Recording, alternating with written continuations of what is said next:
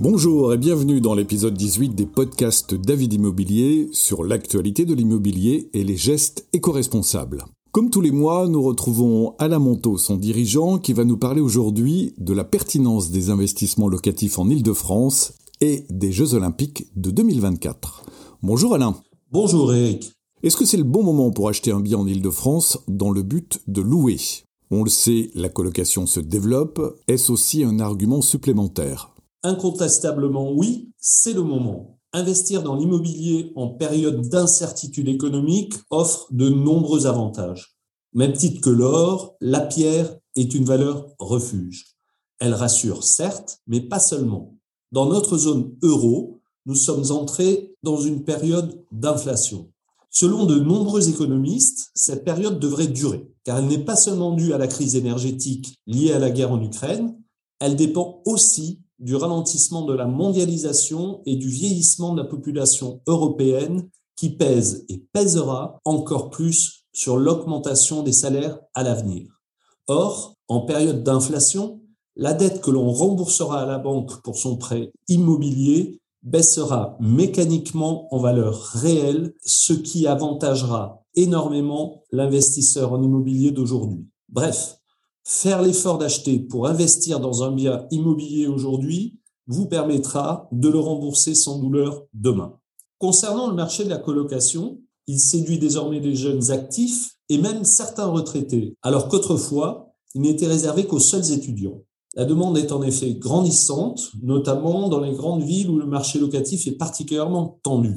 Investir dans l'immobilier en vue de proposer des colocations peut se révéler être une bonne opération pour mieux rentabiliser son bien. En 2021 et 2022, on note une augmentation de près de 30% des demandes d'investissement en colocation sur Paris et sa région. Même s'il est possible de louer en deux pièces à deux personnes, la colocation est plutôt destinée aux grands appartements, trois pièces et plus.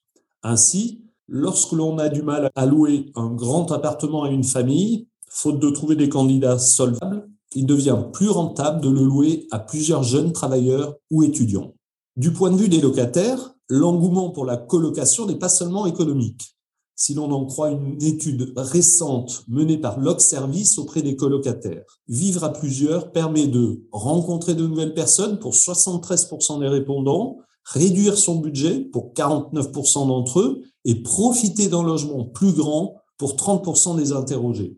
En somme, sur ce nouveau marché en plein développement, chacun s'y retrouve.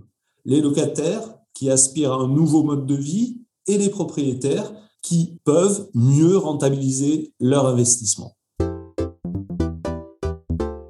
Autre élément important, les JO de 2024 se préparent. Est-ce là aussi le bon moment pour investir, pour louer dans cette perspective Dans pratiquement deux ans, les 23e Jeux olympiques et paralympiques d'été se tiendront à Paris. Paris et plus d'une vingtaine de villes en Ile-de-France et en région seront les hôtes des compétitions.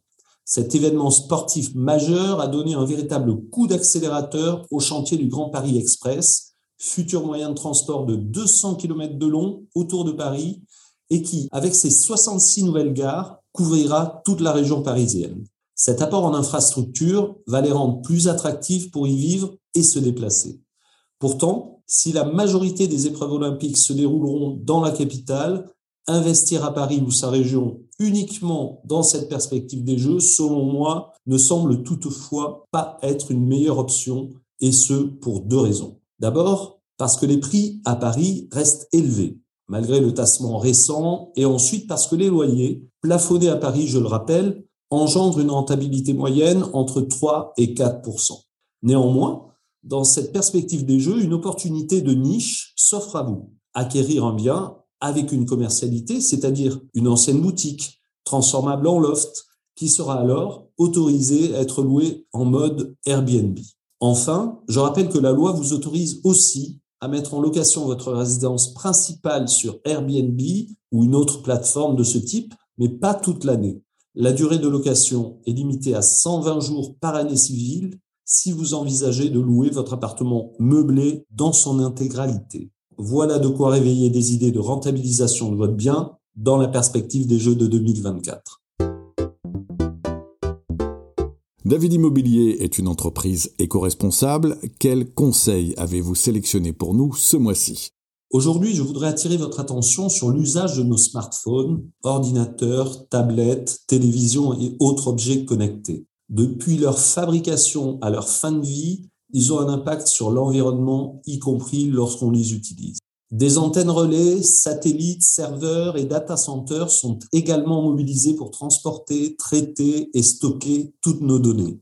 Le numérique mobilise de nombreuses ressources. Il émet 2,5% des émissions de gaz à effet de serre et consomme environ 10% de l'électricité en France. Alors, au bas mot, pensons à éteindre nos objets connectés quand nous ne les utilisons pas, nos tablettes, ordinateurs ou téléviseurs, au lieu de les laisser en veille. C'est aussi par la prise de conscience au quotidien de ces gestes simples que nous pourrons contribuer à réduire notre impact sur l'environnement. Merci Alain, merci à tous de nous avoir suivis pour ce 18e podcast sur l'actualité de l'immobilier. Abonnez-vous pour le recevoir tous les mois et surtout n'hésitez pas à nous laisser vos questions, vos interrogations sur le site de David Immobilier.